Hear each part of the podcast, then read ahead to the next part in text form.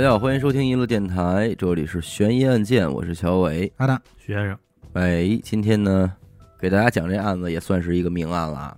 喜欢案件的应该都有所了解，听众就是二零一六年在网上发酵的特别火的一个案子——廊坊杀妻案。这起案件呢，因为手法比较凶残啊，所以在此也提醒各位听众，一定要在没有未成年人和老人的情况下独自收听。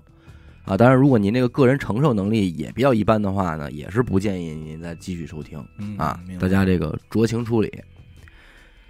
廊坊这个城市呢，就是南方听众可能不太熟悉，嗯，但是北京人应该都知道嗯，太熟了。啊，隶属于河北省的一个市嗯，与北京呢是东南方向的邻居这么一个关系。对，而且在咱们上大学那会儿，廊坊就有这大学城，嗯，一来就是因为北京那边老说去大上大学在哪儿，就是廊坊嘛。对嗯，所以很多同龄人的这个大学生活也都是在廊坊这地儿度过的。嗯，可以说，无数的初恋和初夜都留在了廊坊，是不哎，是？廊坊，还是演廊坊廊坊那大学生就是带那个八卦楼的那个，也镇着东西呢，说反正说那会儿都挺那边挺乱的。打过仗啊。但就是这么一个城市啊，发生了一起犯罪手法极其凶残，甚至超越了很多 R 级电影的这种刑事案件。哦，这事儿是发生在二零零六年，那一年我刚上高一，当时的这个摩托罗拉 V 三还是个好手机啊，诺基亚呢也是即将发布 N 九五这款高端机型。那会儿应该是 N 七三时代，N 七三、N 嗯，八二什么的网吧里最火的游戏还是跑跑卡丁车呢。，CS 对，在廊坊市的农村啊，生活着这么两口子，男主人姓白，那咱叫老白。嗯老白这人呢，身材比较瘦，啊嗯，脾气呢有点儿，但是没什么信服力。工作是在当地的工厂里，就是一名普通工人。哦那就老实人呗。呃，谈不上，反正你要说梗梗脖子什么的，他也来，但是他梗梗完脖子没人怕他，就这么个意思。明白了，工作安稳，就是挣不了多少钱，每天累死累活的呢，就是勉强糊口。啊，久而久之，这媳妇儿在家就对他就有所不满了。不满意。哎，这挣钱少啊，而且最关键的是什么呢？结婚这么多年了，媳妇儿一直想要一孩子，但是老白呢，在这方面就差点意思了。给不了孩子。哎，没能满足媳妇儿这个愿望。咱不知道是因为不能完成这事儿啊，还是完成这事儿说这个种子劲种子有问题啊？没成果。哎，反正就是结果是不行。那这个呢，就更加使得媳妇儿对他就没好脸儿，成天就丧着他了。在妻子的眼里，就是自己的丈夫老白这个人，离窝囊废这仨字儿也就越来越近了。嗯，能理解。你说这个有的时候很多家庭为这孩子也不少打架。哎，你说是不播种，还是说播了种种子没发芽，这都不好说。嗯，再一个什么，就是自己媳妇儿啊，她因为她在生活在农村，你知道农村这个街里街坊之间这个氛围，就是你要是再跟人家抬抬杠，啊，蛋蛋逼什么的，人家老噎你，啊，戳你软肋，哦，你自己媳妇儿看着自个儿爷们儿老让人这么数落着吧，你多少也会觉得这个我这爷们儿不提气，嗯，就在村里感觉活着没，哎，那个不提不长脸，不露脸。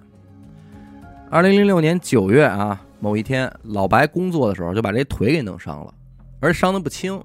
咱不说是能留后遗症吧，反正是得休养一段，而且自己这个看病吃药、营养品什么的，这都开销不少。但是老白没着急，他心想了，我这怎么也算是工伤啊，对，我这钱厂子里给我我报啊嗯，保不齐还得给我点补贴什么的呢，是不是？挺高兴，但他自己想的挺好，可是等他拿着这些单据向厂里报告的时候，傻眼了。厂里怎么说呢？说你这个伤啊，是因为你违规作业造成的，哦啊，嘿，不光不能给你报销和补贴，还得罚钱，给你开了，哦，直接开了就，开除了，说你这个违规作业。那你违规作业对我们工厂来说，这个风险很大呀。对对，现在是你自己伤了，那要别人伤了呢？你这那给自己造成的啊，损失给机器弄坏了呢？嗯开除吧。嘿，胳膊拧不过大腿，这就算白开了。老白这心里这滋味儿，就你就多委屈就别提了，因为在他看来，是我这受着伤，你还给我开了，是，说白了就让人给欺负了。范哲没了，自己这蔫头耷拉脑袋往家走，嗯，心里也发怵，说我这到家怎么跟媳妇儿交代呀、是不是？这不又得一顿暴骂我啊？嗯，福无双至，祸不单行。老白刚进家这院儿，就遇到了和营口唐邦才一样的情况。哦，哎呦，哎，里屋传来了自己媳妇儿酣畅淋漓的声音，哼哼哈嘿啊咿呀呦。他们家倒是没后窗户，嗯，所以老白破门而入之后，也就逮了个正着。自己的媳妇儿啊，正跟同村的王老六床上呢待着呢，衣服也没来得及穿利落呢，急呗。是个男的，看见这都得急啊，你肯定骂街了。冲上去就要开干。但是之前咱也说了，老白身材比较消瘦，他确实拧巴不过这王老六。俩人这一动手呢，老白也没占着便宜，反而是让这王老六给攒了一顿加上他腿还有伤呢，啊。完事儿，人家就系上裤腰带回家吃饭去了，嗯拍屁股走人，这有点混蛋了，咱就是说是啊真是有点欺负人了。让我想起来了贫嘴张大民的那个哎，古三儿和这个大军和大军大军了，他朝我脑袋吐痰。啐痰，嗯，这真是有点这劲头了。你说这遭遇对任何人来说，都算是人生低谷、至暗时刻了，到头了，到头了。就这样，老白你猜怎么着啊？咕噔一下给自个儿媳妇儿跪下了，啊，哎，就说一件事儿，说媳妇儿，你以后能不能不出轨了？好好活，求了该哎，咱俩人好好过日子，行不行？看着自己老公这时候还跪在自己面前，他媳妇儿能不为所动吗？还真能。媳妇儿说了，不行，媳妇儿就这么直说的，对刚。对，说能不能不出轨了？不能。说你啊，钱钱你挣不回来，孩子孩子你这要不上，那你就是废物啊！哎呦，一边说一边就收拾行李，说了，说我找别人啊，你也别怨我，要赖就赖你自己。没本事，哎，你要实在受不了呢，那咱俩就离婚，我肯定也没意见。说完，拿着行李一摔门就回娘家了。其实在这块逻辑，其实我不太理解。你说你直接跟他提离婚不就完了吗？是不是？你还得说我就得找别人。这这宝贝儿，咱就说啊，嗯有没有可能就是想激他一下，对，就是想让这老白提，嗯，对？吧？你这有这可能。有老白提，而且我也我我猜测啊，纯揣测，就是他媳妇儿反而说这话没有说心软这个状态，嗯，是因为他扑腾一下跪了，感觉就是这你都还那什么，哎这都一点男，能忍，你怎么不打我呀？你怎么没有那那男人男人劲儿了？一点刚没有啊？嗯，这这是闪电掉冰窟窿里凉半截了。这事业爱情双双失败呢，老白这人也就算彻底颓了。嗯，嗯，那肯定。家里也没什么钱了，自己吃点饭都费劲。反正接下来这段日子啊，这老白跟大部分老光棍没什么区别，弄瓶白酒，弄点花生米，就浑浑噩噩的就这么活着。这期间呢，老白也是上媳妇儿娘家找过几回，嗯，说希望说媳妇儿能不能回来，咱们接着过日子。啊，但是这又得说了，到丈母娘这一关就给拦住了，干嘛呀？丈母娘也不待见他呀，是都看不上，都看不上知道他没本事了吗？自己媳妇儿这面见不着，还得让这丈母娘少他几句。数了一个。打这两口子好，这丈母娘就不同意，就看不上他。那这会儿老白又没工作，又要不上孩子的，更没好脸了，这时候这妈就得说了，我当时说什么来着？哎你就是不听我的。不听我的。所以你说这人啊，就是一步一步就都是给逼出来的。你说就老白这一连串的遭遇，真是全赶一块儿了。但是那话怎么说的？就是没有最操蛋，只有更操蛋。老白从丈母娘家回来，路过这小卖部，嗯，还是老样儿，买了一瓶那个廉价白酒，好的他喝不起啊，便宜呢，拎着酒瓶子，垂头丧气的就往家走。冤家路窄，王老六打对面过来了。哦，嘿，这王老六也是，你说你跟人家媳妇儿干这事儿，那你看见人你还不扭头赶紧自己就走还不行？背背着点儿，对你，他关键他还特理直气壮，你嗯知道吧？他不去，他心里不但没有愧疚，反而觉得自己还挺牛逼啊，挺有优越感，还挑衅这个老白，说：“哎，嘛去呀？说你媳妇儿跟家没有啊？回头找他玩儿去呀？就是这么这话这话就这么给的。你得说村儿的边上还有别人呢。是啊，说你要不会啊，回头哥哥我教你啊，啊，说我知道你生不了，实在不行回头我送你一个啊，太狠了，这这不就是找死吗？老白手里拎着酒瓶子呢，一生气说：“我操你妈！”直接叭，这酒瓶子就抡到王老六脑袋上了。嗯，这下抡的呢是真解气，可是也就解气这么一下一，下嗯因为什么呀？胳膊拧不过大腿，打不过，王老六爬起来，这对这老白又是一顿胖揍，这欺负老白瘦啊，打完踹完吧，攒吧攒吧，给老白就撇臭水沟里了。旁边那个农村那个没下水道啊，啊就那沟臭沟，撇臭沟里了。这屈辱这个我真的，就别提多屈辱了。嗯，一个人啊，被逼到这份儿上，基本就俩结果，不是杀自己就是杀别人反正我首选我可能就自杀了，我已经不想活了。嗯，不是杀自己就是杀别人。嗯，而且咱们说啊，还就是在这个老白被扔进臭水沟那一瞬间，那话怎么说的？一念三千了，哦，哦，已有成策。老白从臭沟里爬出来的时候，这人就已经不说话了。这两天不是一直耷拉着脑袋吗？嗯，这会儿这脑袋也抬起来了，啊，想明白了，走路这脚步也稳当了。什么人这样？自信的人这样，有目标、有方向的人这样。想通了。老白是显然明白了自己该干什么了。就当天晚上，老白到家冲洗身体，换上衣服，坐在院里啊，稍微沉了沉，推街门就出去了。干嘛去呢？找王老六去。这会儿王老六正在街坊哥们家喝酒呢，这是还凉骗呢。骗呢，老白推门进来了，趴在这个王老六耳朵边就说了：“说王哥，我媳妇儿回来了，这个这会儿在家呢，但我媳妇儿呢，死活非得要找你，那意思可能是呢，想跟你一块儿，咱们仨说说这事儿。我实在劝不住她了，您看您要不然先跟我过去一趟，说说，咱说完您回来再喝。哦，嗯，整个话说的别提多服软了，也别提哎，也别提多尊重了。王老六一看这老白说话还挺客气啊，自己心里还挺美啊，嗯心想我哎给你拿住了谢服了，哎嗯给你谢服了是吧？说那行吧，我瞧瞧你媳妇儿去啊。俩人一前一后就出来了。王老六这喝了点酒啊，话也密，路上搂着这老白肩膀，还聊两句。说我跟你说啊，你也别埋怨我，大家都是男的，你肯定也明白，这事儿一个巴掌拍不响啊。你媳妇儿也不是那安分的人，在咱们村儿去过你们家的不止我一个哦，啊，只不过是我被你撞见了，呃还有好多你没瞧见的呢。告诉都知道，就你不知道。蒙在鼓里，按理说这话说到这份儿上，就算雪上加霜了，是吧？嗯，火上但加油嘛，是此刻的老白就显得十分镇定，那是，表面上啊看不出任何波澜来。就问说：“王哥，那您能跟我说说，还有谁来过我们家吗哎呦，完了，？”王小六说：“那你可别问我，说你要想知道啊，一会儿你自己问你媳妇儿。我这人从来不在背后说人坏话。嗯，”老白一听乐了，说：“是是，王哥，您真是讲究。还是您仗义，哎，说做人做事儿您有理儿有面儿的。嗯，还那么捧呢，俩人说着话呢，就到老白家门口了。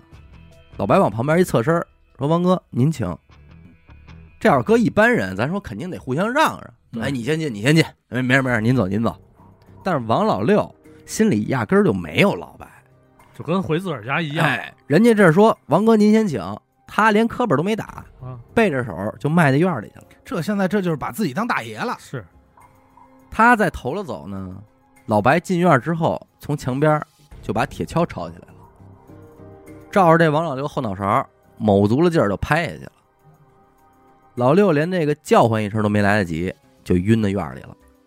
这一下不得拍死？不是他？你想啊，他再瘦，他抡铁锹这劲儿也够杀人。这个是有器具啊，嗯，没拍死，哦，就是拍晕了。这会儿呢，老白就已经十分淡定了，压根儿就不慌不忙。这边一拍晕，哎，慢慢回身，把铁锹立在墙根儿，院门一锁，拿出绳子呀，就给这王老六捆上了，捆得十分认真仔细。他就不是那种着急忙慌，说我就不知道怎么下手了，不是，小心翼翼。哎，思路明确，怎么拢这脖子怎么绕这手腕子啊，哎，一点点捆。淡定，紧接着拽着王老六这俩腿就给拉到厨房去了，橱柜上找了块抹布，给嘴也塞了一严严实实。老白把这套活干完，自己搬了一小板凳，规规矩矩就坐旁边了。哎一边抽着烟一边看着王老六，十分从容，连深呼吸都没有啊，嗯就是淡定。也没有说跟他对会儿话什么的。这还晕着呢，嗯，他就是我等你醒，哎，抽着烟我看着你，等你醒。哎，不一会儿，王老六慢慢就缓过来了，醒了，一看自己这处境，知道完蛋了。崴泥，他这一醒呢，老白乐了，哎呦，王哥嗯，您醒了啊？嗯说真不好意思啊，我给您骗来了，我媳妇儿啊根本没在家，但是没辙呀，光我自己我请不动您啊，是吧？我就知道我一提媳妇儿，你准跟我来，哎，您还真没让我失望。哎呦，王哥您怎么出这么多汗啊？是不是我们家这厨房太热了是吧？说没事没事，我给您凉快凉快啊。说着呢，拿剪子呀就给王老六这衣服裤子全给豁开了。哦，说王哥呀，您真是有脸有面一人，咱这一村里从小长大，我可知道您，您真是好人。但要说坏呀，就是您这身上个别物件太坏了。得，哎呦喂，哎呦，您本人可一点问题都没有啊，兄弟，我帮帮您啊，我把您这个坏事儿的东西给您摘了吧。去去根，话一说完，手起刀落，就把王老六这命根子就给踢下来了。能不疼吗？那废话，是啊，这是个男的，想想都觉得疼啊。你想想文师叔，王老六想叫唤，但是嘴里塞着抹布呢，喊不出来，塞得深啊，喊也喊不出声儿。想动，捆着也是真是动不了，没有捆这么紧密的，嗯就这么干受着。但这个也就刚刚开始。啊，老白说了：“王哥，您看，咱俩来这路上您也说了，上我们家来的不止您一个人啊。是但您这话说一半儿，这弟弟这心里很难受，是，吊人胃口，吊人胃口。无论如何，您得告诉弟弟，这些人都有谁呀、当然，我知道啊，您现在嘴里这个塞着布，说不出话来，不碍事儿。我说人名儿，要是来过啊，您就点头；没来过，您就摇头，好不好？但是你可别骗我啊！之后这老白就开始问：张三来过吗？啊，李四来过吗？一边问，老白这手上也没闲着。干嘛呀？拿一小刀就开始往下片这王老六身上的肉，片的块也不大啊，嗯，都不致命，但是真疼。那肯定啊，北京烤鸭见过吧？嗯，就那样，前前后后一共拿了三十多刀，片下来三十多块肉，但这还不算完啊！为什么说凶残呢？老白说了，王哥，您爱喝酒是不是啊？啊？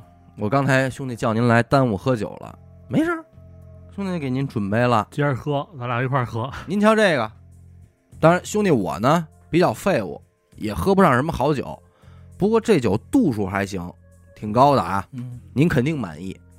您看您这嘴堵着呢，就别从上边喝了。哎呀，这身上我不给您开了不少口吗？我从这儿给您匀匀吧。哎呦，拿着这白酒就开始往这伤口上倒，每块儿就倒一点儿，倒完了，光喝不叫事儿啊，寡淡吧？我给您来点味儿，这不是在厨房呢吗？嗯，站起来又把那盐罐拿下来了，说来来来，兄弟，给您快点盐啊！啊，来，伤口撒盐，撒的均匀，手都不抖，生不如死，这就是生不如死。那可不嘛，这标准的伤伤伤口撒盐，这这一般人有两块就能疼晕了，能疼晕了。忍不了。就这么着啊，整整一宿，老白等于是把王老六活活就在自家厨房给折磨死了，折磨死了。死了也不算完，全尸没给留，嗯，怎么是？么先是给弄了一身首异处，啊，尸体呢被剁成了块儿，放到这个大铁锅里就煮熟喂狗了，脑袋往他们家院里一挂，当沙袋打着玩儿，哎，锤着玩儿。真恨，就这会儿，这个老白啊，你说他没疯吧？他干这事儿与恶魔无二。但是你说他疯了吧？他这整个过程有条有理，十分淡定。嗯，但是这不算完啊，嗯，主角还差一位呢。是对，我得请我媳妇儿来了，妈，得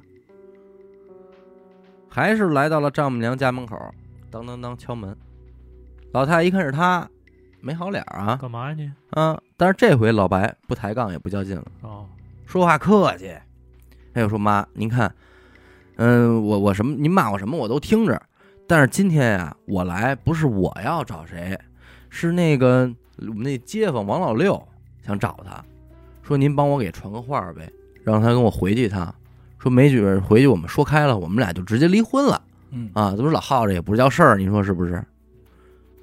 老太太琢磨也是，进屋传话，不一会儿自己媳妇儿也出来了，打屋里出来，连看都没看老白一眼，直接就往外就走。要回家去。老白也没多说话，赶紧就是跟紧走两步，又在后边又跟着，两口子一前一后，就往家去了。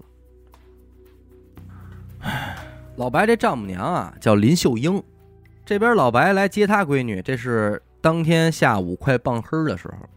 第二天中午，林秀英正在家做做中午饭呢，当当当，有人敲门，一看又是老白，自己这姑爷，哎，林秀英纳闷儿啊，说昨儿不是跟你回去了吗？往常都是两口子一块儿回来呀。啊，说昨儿接走闺女，怎么今儿又过来了？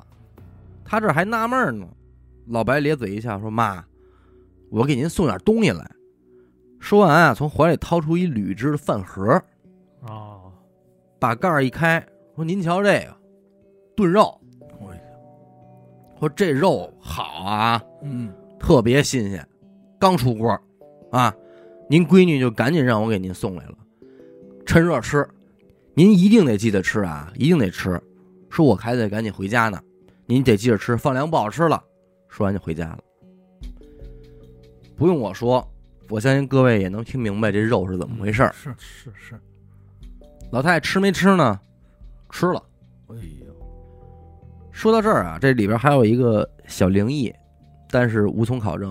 啊，咱就提一嘴，说老白的丈母娘林秀英吃完这肉，当天晚上睡觉做梦了，梦见自己家闺女啊跪在自个儿家这屋门口地上哭，哭的别提多惨了。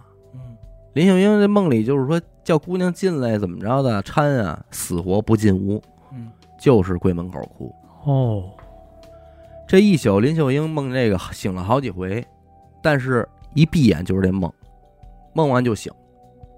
你说转过天来，她梦这么一宿，这个她心里不踏实啊。这么着，赶紧给闺女打电话，打手机。结果那头接电话的是老白，林秀英也懒得搭理他，说我闺女呢，让他接电话。结果老白倍儿客气说：“妈，我昨儿给您送您肉，您吃了吗？好吃不好吃？”老太太都没理他，说：“你别废话，你赶紧让我闺女接电话。嗯，”这样老白怒了嗯，电话里也嚷嚷啊，说我他妈问你那肉好吃不好吃？就这么一嚷嚷，给林秀英给嚷嚷含糊了，嗯，说好吃，好吃，好吃。哦，好吃就行。说那肉啊，就是你闺女的肉，哎呦，好吃吧？爸，电话就挂了。老太太什么心情？这话太狠了。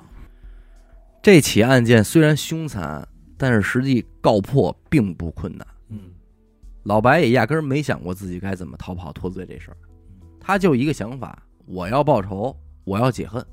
弄完了自己也没打算。林秀英听完老白这话，怎么晕倒的，怎么被人发现的，最后又是怎么报警的，咱就不过多赘述了。嗯反正就是一报警，警察上门直接就把老白给控制住了。嗯，但是其案件这个凶残程度也是让当地的警方大为震惊啊，因为毕竟这个犯罪率啊和人口数量成正比，当地人口多，那自然出现这个案件的也会成比例的增长。明白。可是廊坊不算很大的城市，人口数量也不那么多，而且还是村儿里是吧？，对这种级别的案子，可以说一个警察一辈子也不见得能经历一次。那是。对老白的抓捕其实十分顺利，没有什么过多的反抗。老白也是对自己这个犯罪行为供认不讳。嗯，直接就认了。嗯，当天他把媳妇儿从娘家接走以后，原本还是想和王老六一样，故技重施，结果没想到更省事儿。俩人一前一后进了院门，还没等他拿铁锹呢，他媳妇儿就看见挂在当院这王老六脑袋了。嗯，直接惊吓过度就晕到院里了。扑腾就倒了。哎，老白一看得省事儿了，嗯，嗯，不用拍了，哎，拿绳子一捆，拖进厨房，抹布塞嘴里，又是一宿的这折磨嗯。具体的手法和对王老六做的都差不多，如出一辙。哎，但不同的是，这妻子的肉，他并没有喂狗，嗯而是精心烹饪了之后啊，分成了很多份儿。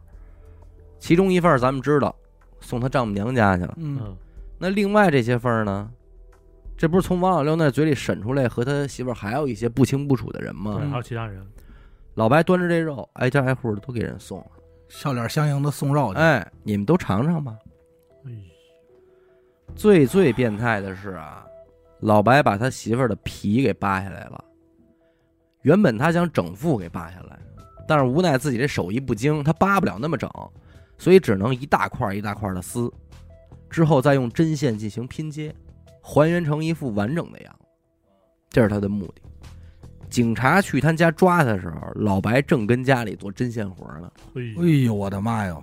缝人皮，在审问过程中，警察也问他了，说：“你把这皮缝起来，你要干嘛呀？”嗯是啊，说我不解气呀、我给它缝起来不是我的目的，你们来太早了，这活儿我没干完，缝好之后我还得往里续棉花呢，我得做一沙袋，以后我每天我都得捶它，我打它我才解气呢。他妈恨到什么程度啊？这是，这个案件在咱们所讲过的诸多起案件里，犯罪手法的凶残程度应该在 S 级 S 级说得上号的。嗯，这绝对是其实我不知道你们有没有这么一种感觉，就是这个案子不太像国内的案件。有点儿对，有点通常这么凶残的手法，要不然就是欧美的，日本要不然就是日本的，对，很少听到说国内有这么变态的案件。然后你再进一步了解，你就会发现，其实这里面或许会牵扯到一个咱们这边警方的对于案件保护问题，一个尺度的保护。这起廊坊杀妻案，它和其他案件不一样，嗯很多案件啊都是在电视的相关节目里提到过，对对。普法节目里边都提到过，但是这起案件压根儿没有出现过。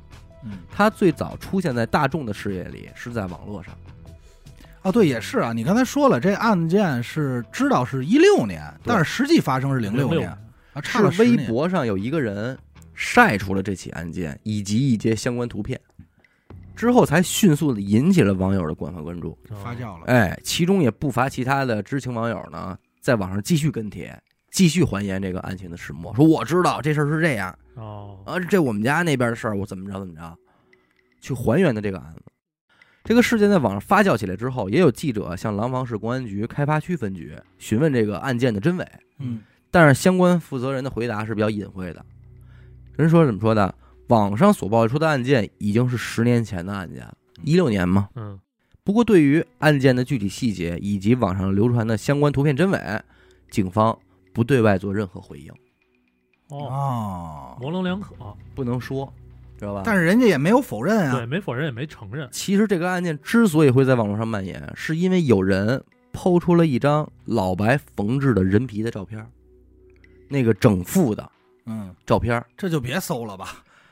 所以很多人其实之所以要火，就是想求证这张照片的真伪。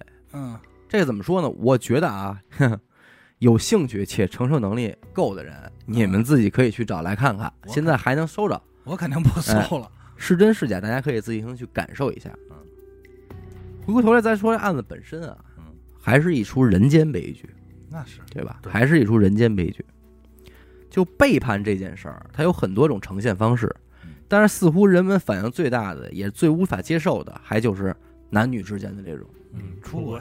哎，其实有时候也挺感慨，因为你什么呢？环顾自己的周围，无论男女，一旦发生出轨，无论你最终是跟那个出轨对象走了，还是说你留在了原来的爱人身边，结果通常也都是一地鸡毛、那肯定。鸡飞蛋打。对你你就算和好了，有时候吵架拌嘴，这事儿都能提出来，提对对吧？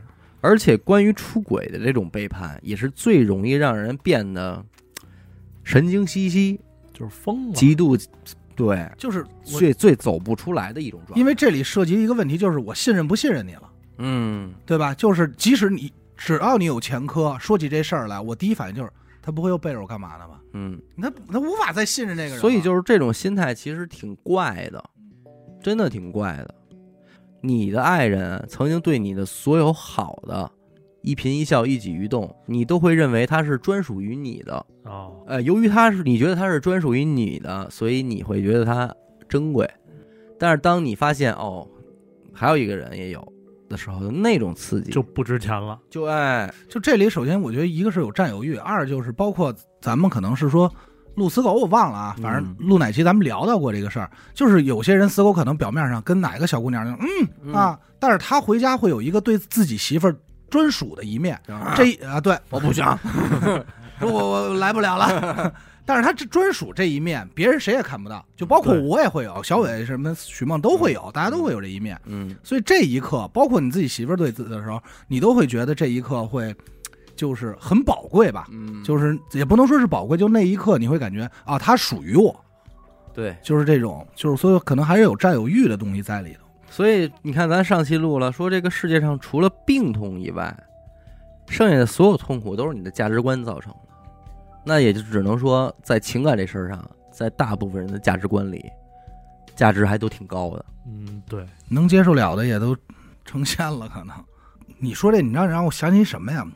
就是这种事儿，嗯就是在我看来，所有跟出轨有关的事儿，是所有事儿里唯一一个，就是你听完以后只能，唉嗯，就是唏嘘深表遗憾。对，就真的是只能说拿人间悲剧来形容，就是你没有什么好的解决办法，嗯就是是离婚也好没有。你知道那会儿有一什么事儿啊？那个一大哥给我讲的，他们一朋友嗯，就是跟老白不一样，他没有那么老实，嗯。而且那个像那大哥八零年的嘛，嗯。他所以他的朋友可能比他还大点儿，七九七八的，嗯，所以那会儿就说早还只有 QQ 这时代，嗯。就那么个时代。然后他呢也是无意之中发现媳妇儿出轨，怎么知道的呢？嗯。别人告诉他的。啊，就好比说我马路上遛弯，看见你媳妇儿和一别的男人搂搂抱抱，啊我告不告诉你吧？哦嗯，这样，你说我告不告诉你吧？这一告诉以后，这大哥就知道了，就开始观察这自己这媳妇儿。果不其然，这事儿是真的呀。这心里就是说，一闹一吵，第一时间反应就是闹吵呗。一闹一吵也没结婚就分手了。啊，分完以后呢，咱正常人想的是，你也要不就找一个或者劝呗。大哥特狠，干了件什么事儿呢？就开始工作班儿什么的全辞了，我什么都不干，你们找我也不出门，就在家弄了一个 QQ 号，小号，嗯拿这小号，因为他想的是我媳妇儿怎么跟这人联系。那会儿无非就是手机短信，嗯剩下的还有互联网点工具，就是 QQ。他说：“那我就拿这 QQ，通过这个共同好友，啊，就这个，你知道吗？就来回加，啊加加完以后就试，说到底哪个是他那个男的。哦啊我操，就大哥挺牛逼，加真有心思，我操！包括你知道他特认真什么呀？就是后来人家去他家，就发现他家里就跟那个侦破似的，地图盯着点儿，这张照片，然后会是谁，然后就那种串，哎呦，就就必须判断出这男的到底是谁我操，当柯南了这啊，就是侦探了，嗯，就侦探。他把这男的判断出来以后，没有说我直接报复去，他就是说开始住了一个女号，勾引这男的，哦，跟他聊，就跟他聊聊骚。刚开始这男的就是说啊，我有女朋友，就还挺正常的，嗯就觉得骗子，他就不厌其烦的。嗯，就慢慢聊聊聊聊聊聊，就勾引那男的。后来就说要见一面，见面大哥想了一什么主意呢？就是找了一朋友一姐们儿，说你就过去见一面就行，就证明这个人是存在的这个号啊。是个女的哦，哎，是个女的就 OK 了，嗯也没有发生任何啊这个那个的。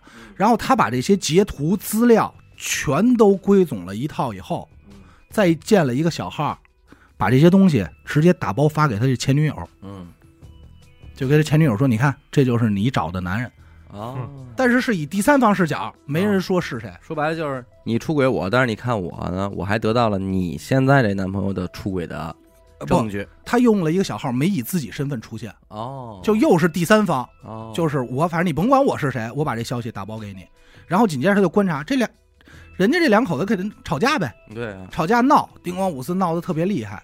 等这女的哭得最惨的时候，大哥登场了，然后就是我回来了，哦，而且不计前嫌，不计前嫌，我不在乎，我就那是他这不计前嫌是表现出来的，还是说真的就不计前嫌？就是至少在女方看来就是不计前嫌，哦，就是你怎么表现出来的？你对我怎么这么好啊？嗯就是你看，你看他出轨了，我没出轨，你当时这些我全能原谅。之前事儿拍，叭往桌一拍，打死不再提了。嗯抹过去就就没事儿了。这两口子就真跟过日子一样。嗯刚开始这个这女的呢，还是有点担惊受怕，说就是说不会，是不是别跟我对我以前那样了，怎么怎么着的？嗯嗯会不会过了时间，大概过了可能一两个月，就觉得对我还行，而且好像比以前对我还好了，啊就关心各方面的还好了，而且还很信任我。就是这女的也放下心来了，这日子正常过呗。有一天晚上睡着觉呢，嗯这大哥自己腾楞就从床上坐起来了，嗯就看着边上那媳妇儿，这女朋友。嗯有点瘆得慌。啊，挺瘆人的啊，挺瘆人的，嗯但是还行，看着，然后心里自己就琢磨，说你他妈算什么东西啊？哦你凭什么？你有什么我值得的呀？嗯转身这人叭当机立断就消失了，就完全消失在他这个女朋友面前。你打电话也好什么，你就找不着了。嗯嗯就一觉醒来，你边上那男的，你所谓你最爱的人，人间蒸发了，没了没了。那我其实特能理解他这种心情，就是报复。就他就是就是大哥自己就说，我肯定就是报复，包括回来不计前嫌，我在之前加倍对你好，全是假的。嗯，就是他打一开始就已经计划好这一步了。你说真是也给人逼神经了当时听完我就吓坏了，我就说，首先一我感叹的是唏嘘的是，得亏是没出现命案，对这个我觉得万幸，因为当时就，说明他这个火从他做这套操作的时候给泄出去了，嗯，呃，对，就是吧？他把这个火通过这个途径，对，就是他这件事儿就是什么？当我注册 QQ 号这一刻，嗯就跟这个老白从这泥沟站起来那一刻是一样的。对就是我醍醐灌顶，我明白了，我有目标了，我有目标了。嗯，但是就是怎么把这火给泄了，但是万幸是说没出人命。然后你看，你就想呗，那姐们儿肯定就是联系身边朋友，就哭的不行了，说怎么怎么样了。嗯，那不好意思，就是你找不着我了，就是报仇了，我就报仇了。报仇解恨了，我把你俩弄分了，你也自己担着吧，自己尝试吧。就是你尝尝这滋味是什么？这是这个，我觉得这是狠人。为什么我就说这事儿特别不好解决呀？嗯我那会儿是特早之前看知乎，嗯然后也有说这个跟出轨相关嘛，我也不知道为什么我非要闲得看这些啊，嗯，就可能这个自己害怕。然后看也是说什么两口子结婚，嗯这婚礼都请了，这个人都请好了。你就说这事儿寸到哪儿？打桌转圈儿的时候，啊，敬酒的时候，这个敬酒大家碰杯嘛，其中边上有一宾客嘴欠，嗯就可能就比如说许梦结婚，我那儿嘴欠，这桌上坐着这女方的前男友呢，哦，我就随便住了一句，我说，哎呀，祝你俩以前怎么怎么样，逗着玩儿。嗯，没想到这个新郎痴心了，那肯定吃心，肯定痴心了。然后但是新郎呢，就是先愣了一下，然后就问了问，说他叫什么名儿？嗯，就问这前男友。等这前男友名字一说完以后，叭，直接酒就菜了。当时谁也拦不住了，这婚礼不办了，嗯就说了一句话，说行，你真挺能瞒我的。啊，说我回去了，嗯说你们俩好吧，转身就走了。嗯而且还有事儿，你就是怎么拦啊，拦不住。说说这个把车钥匙没收了，嗯薅着衣服不行，自己最后就是脱衣光膀子，婚服全都扔在河里，嗯，出门饭馆这河里，自己溜达着回家了，就哦就是也不知道去哪儿了，就是奔马上就走了。然后这就是新娘子自己哭呗，然后嗯男方这个家属就咵就撤了。嗯怎么回事呢？俩人好的时候，嗯这男的知道他有前男友，嗯这他知道前男友联系，他心里就一直就挺介意这事儿的。嗯是嗯搁谁都得接。女方呢就当着当着这个老公的面说：“那我把他删了吧。”咵一划微信嘛删了，删完以后其实不是，他让这个前男友加了建了一个小号加着，哦等于这样他俩好了四年，瞒了他三年。嗯但是其实俩人并没有干什么，咱也不知道这女方怎么想的，说为什么还非要加回来还要留着，啊啊？就留着不知道为什么就是分这么想的，手了还要当朋友，就咱就不明白，嗯这一下就造成这种悲剧。然后女方这婚，那这婚就肯定别甭结了，嗯结什么呀？嗯对吧？反正我看网友底下说，正常流程不应该是前男友把这事儿接过来吗？嗯，但是你说这谁敢呀？对，他要是真能接过来，他就到不了让你跟别人结婚这一步。对，关键这里特怪的事儿就特别怪，你去干嘛去？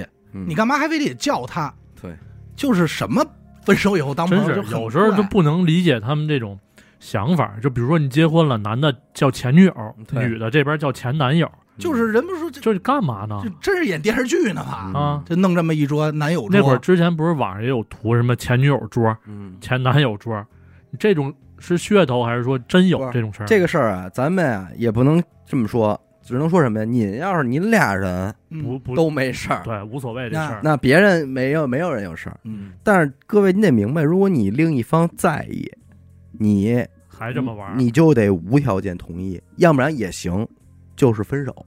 对，对不对？要不然你就直接分手。你这个事儿你不用再不用讨论，就是只有接受和不接受。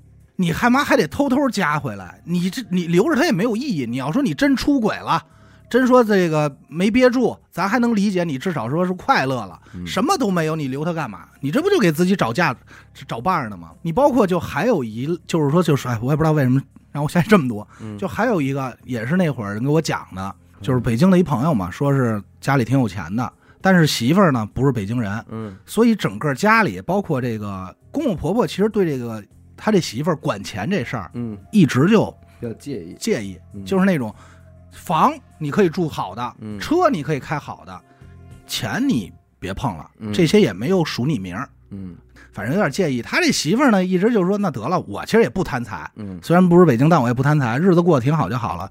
两口子有两套房，楼上楼下。